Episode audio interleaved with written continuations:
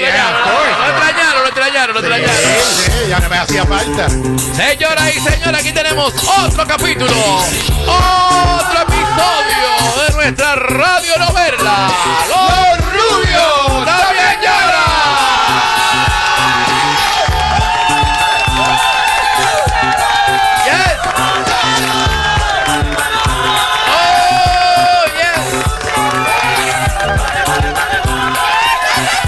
Señores.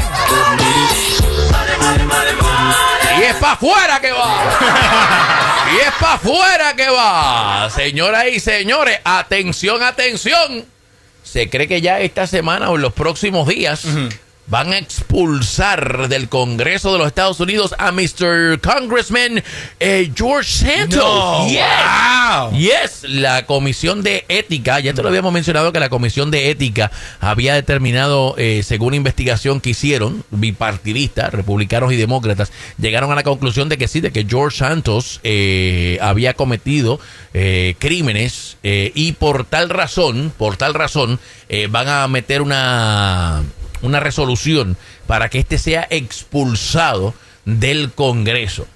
El mismo George Santos, eh, en una entrevista, dijo que sí, que él ya está listo y preparado, que él cree que ahora sí lo van a expulsar si la resolución llega al, al- a la Cámara, que él está seguro de que lo van a pero es expulsar. que, es que debería, papi. ¿Cómo es que alguien va a estar en, en una posición de poder cometiendo cri- que ya eh, Yes. que ha sido convicto de crímenes? Oh, yes. Pero él no lo han encontrado culpable Bueno, él todavía. está- él, él lo acusaron, él lo acusaron, exacto. Está acusado. Eh, pero la investigación de la Comisión de Ética determinó en su investigación de ellos eh, que sí, que hay suficiente evidencia de que él cometió estos crímenes. El problemita que tiene George Santos es de que su eh, tesorero de campaña, su tesorera de campaña ya se declaró culpable. Oh. Ya. Ya se declaró culpable.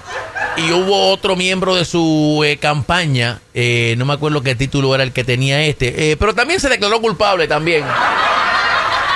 So, están cayendo como moscas eh, los que trabajan con George Santos. Imagínate, tienen dos que trabajaron en la campaña que se declararon culpables de cometer fraude. Eh, y entonces... George eh, Santos dijo, la tercera es la vencida, la tercera soy yo. El tercero soy yo. So, uh, yeah. El tercero soy yo. El tercero soy yo. Así que George Santos, señores, dijo públicamente de que sí, de que él está este, esperando que el, tan pronto pongan la resolución de que él sea expulsado del Congreso. Así que... Pero ya era hora, mano. Sí, sí, de verdad que sí. Ya, ya, ya era, ya era hora porque este tipo de verdad que ha hecho un montón de cosas que Sí. no, que de verdad no, no tienen, no tienen justificación. De verdad que no. Hasta Trump está sorprendido de las cosas que hasta ha Trump dijo, espérate, diablo. Hasta Trump dijo, macho, ¿qué diablo, está pasando? Ni, ni yo, ni yo, dice Trump, ni We yo. gotta have morals here.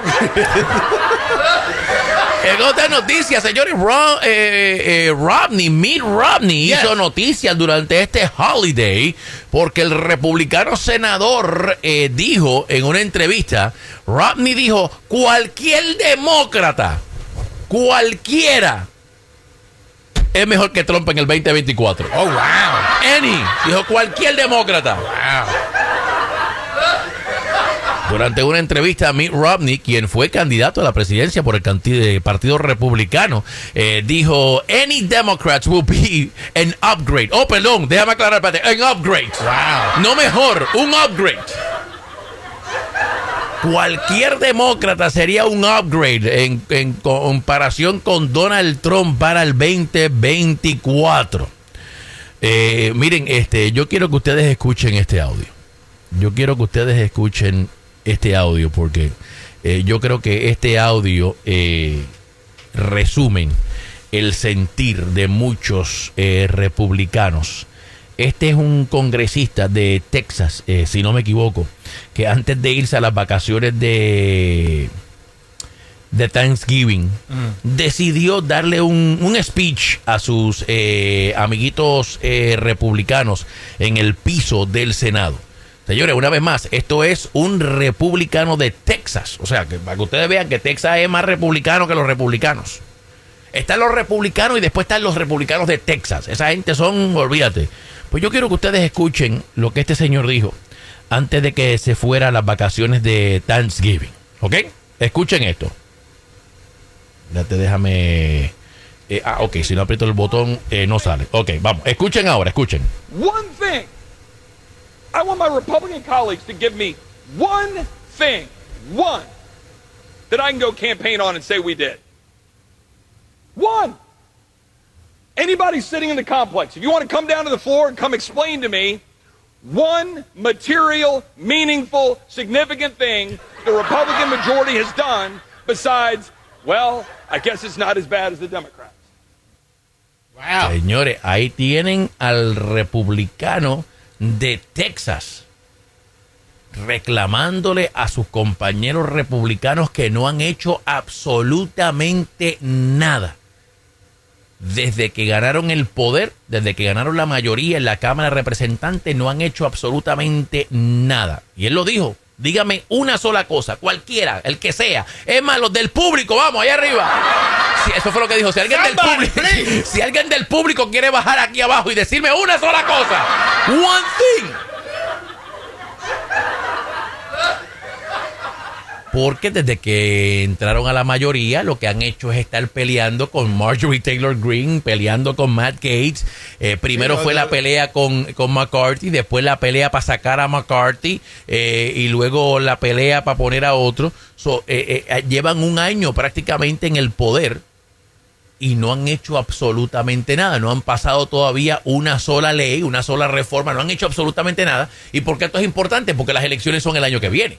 Por eso que él dice, dígame una sola cosa que yo puedo regresar a mi distrito y decirle a la gente que vota por mí que hemos hecho. No hemos hecho nada.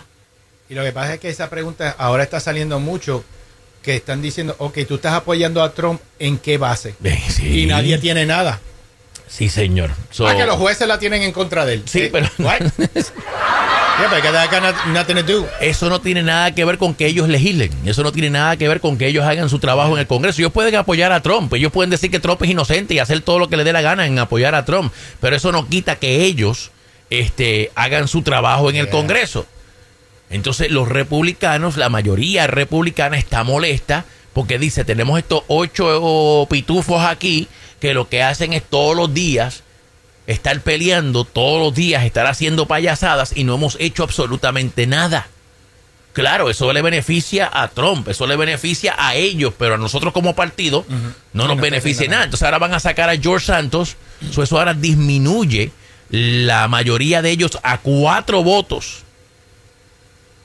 Y by the way, para los que dicen, ah, pero Villay, imagínate qué tú puedes hacer cuando nada más tienes una mayoría de cinco votos. Pregúntele a Nancy Pelosi, que también tenía una mayoría de cinco votos. Porque eso es lo que Nancy Pelosi solamente tenía, llegó a tener una mayoría de cinco votos. Y sin embargo, durante la administración de Nancy Pelosi en el Congreso, ella tenía a su gente bien amarrada y ningún demócrata se atrevía a cruzarla. papi, le tenían miedo a la vieja. Le tenían miedo. Mm, ¿Quién se le va en contra a esta? Mm, mm.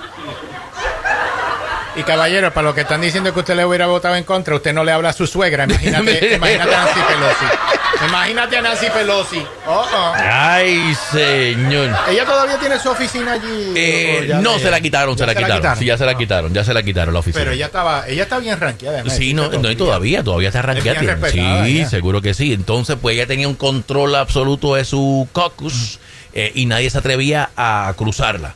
Y aunque tenía nada más que cuatro o cinco votos eh, por encima, ella se aseguraba que todo el mundo estuviera on, on, on, on point and in line Por para lo cierto, que ella es una de las fundadoras del partido, ¿verdad? Ya tiene como 300 años ahí. Creo que ella vino después de John Adams. Después de John Adams. No estaba cuando Washington, pero Pero cuando después. estaba John Adams. En otras noticias, señor, hablando de, de Trompito y de su corillo, eh, señores, la fiscal del condado Fulton en Georgia le ha pedido al juez que el juicio en contra de Donald Trump comience, bueno, en contra de Donald Trump y sus secuaces, comience el 5 de agosto. 5 de agosto. Ahora están en espera de que, eh, diablo, Trump tiene un juicio que empieza en marzo. Yeah. Tiene Yeah. otro juicio que empieza, creo que en mayo. En mayo, tiene otro mayo. juicio que empieza, ahora quieren que este empiece en agosto.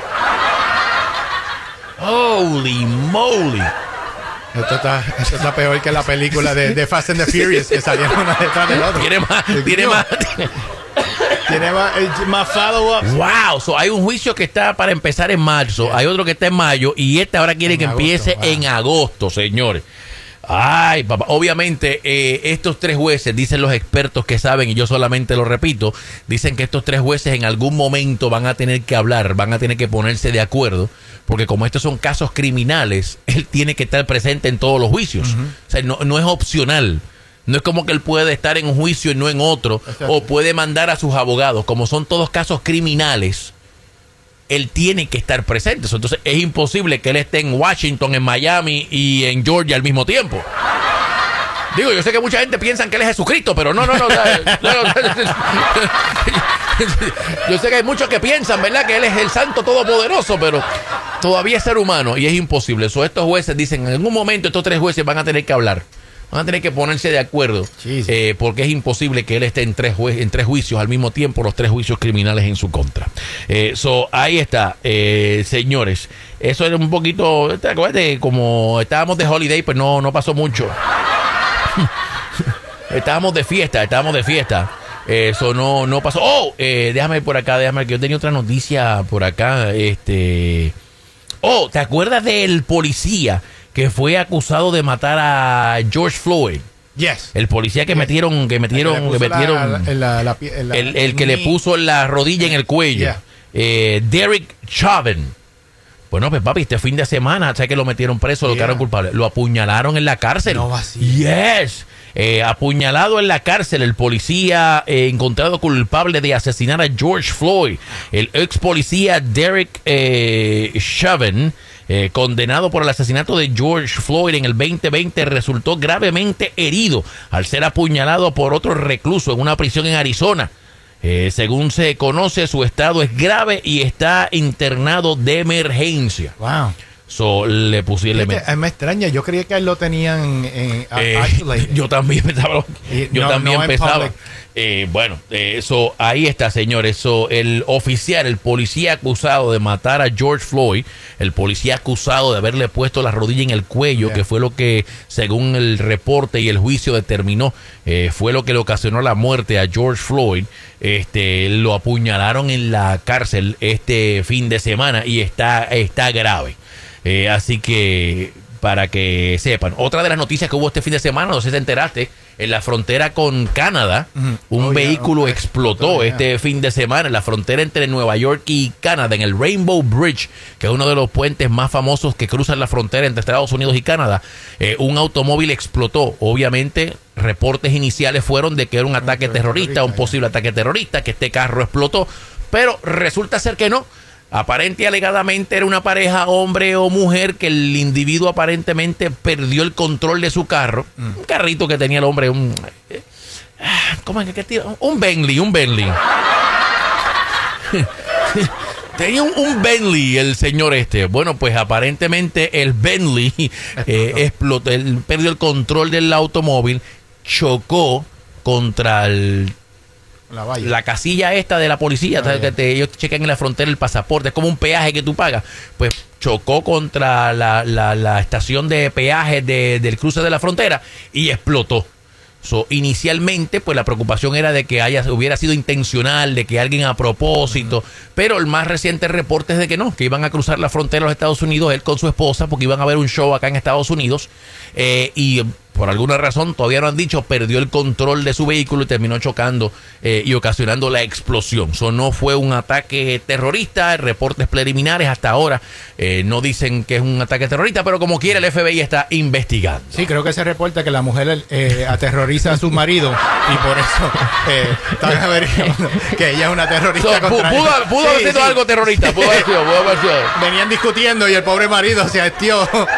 Dijo, no more. No more, I'm out. I'm out. En otras noticias, eh, eh, soltaron 20 hostages Yeah. Eh, en, la, en la guerra entre Hamas y Israel, que ya va para tres semanas, esta, esta guerra, tres o cuatro semanas, bueno, pues los Estados Unidos logró negociar con Israel eh, para que le permitiera a Hamas eh, eh, soltar, ¿no? Este, release eh, 20 hostages. Yeah.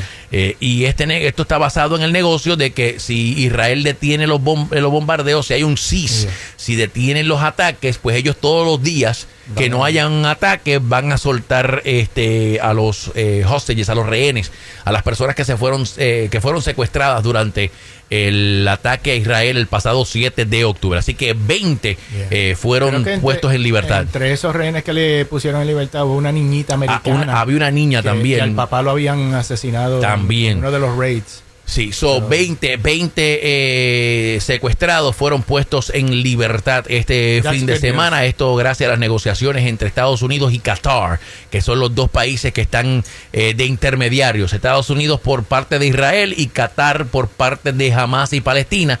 Son los intermediarios que están llegando a estos acuerdos. eh, y pues gracias a Dios estas 20 personas están en libertad y gracias a Dios pues unos días de, de, de, de paz, si podemos decirlo así, donde no hay bombardeos eh, en Gaza, en esa área de, Gaza. So, esperamos que, que continúe mejorando la situación y que continúen soltando a los rehenes, a los secuestrados eh, y que pues ya de una vez y por todas terminen estos ataques, estos bombardeos de, de ambas partes, porque sí escuchamos mucho sobre los bombardeos de Israel, porque las bombas de Israel son las que están eh, llegando, ¿no? Son las que están este, teniendo impacto. Pero de parte de Hamas, lo que mucha gente no habla es que Hamas también todos los días Sí. tira cohetes también. Lo que pasa es que Israel tiene un sistema de emergencia de, de misiles que cada vez que tiran un misil de allá para acá, en el aire los explotan. Yeah. So, como ellos tienen ese mecanismo de defensa, esos misiles no impactan a Israel y por eso no vemos eh, la cantidad de muertes que hay del otro lado. Pero la realidad es que del otro lado también están tirando bombas. No, y jamás ha tomado mucha gente rehén Sí, y sí, ha sí. cometido unos actos violentos también. Más de 200 Yeah. personas fueron eh, secuestradas durante el ataque del 7 de octubre. Bueno, pues nada, la noticia este fin de semana de Acción de Gracias es que 20, entre ellos una niña, eh, fueron puestos en libertad. So that's good, that's good, that's good, Lo que that's good. esperamos que, que sí, que, que reina la paz en esa área. Sí, verdad que está sí, feo sí. allá. Oh, yes, oh, yes. Muchas oraciones. Ahí está. Bueno, pues ahí está un poquito de noticia para que usted esté al tanto de lo que está pasando. No pasó mucho. Estábamos de, estábamos de Thanksgiving. Eso. Estábamos de Thanksgiving. Ya, ya mañana empieza la acción nuevamente. ya. Eso y que yo estuve 20 minutos viendo los especiales de Cyber Monday. Eso. No pude prepararme bien para el show porque estaba viendo los especiales de Target y de Amazon. Estaba comparando precios. Espérate, Ah, mira, el departamento de producción dice que por eso era que las cámaras no funcionan porque ellos están conectados desde el viernes. A ver Viendo los especiales, viendo los especiales, viendo los especiales. Tenemos una cámara nada más para lo que están preguntando. All right, señoras y señores, otro capítulo, otro episodio de nuestra radio novela. Los Rubio también